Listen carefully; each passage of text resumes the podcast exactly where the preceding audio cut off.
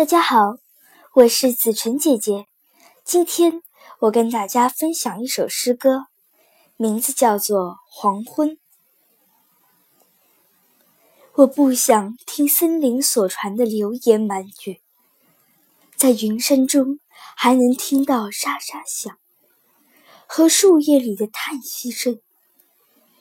阴影仍在忧郁与树干之间滑行。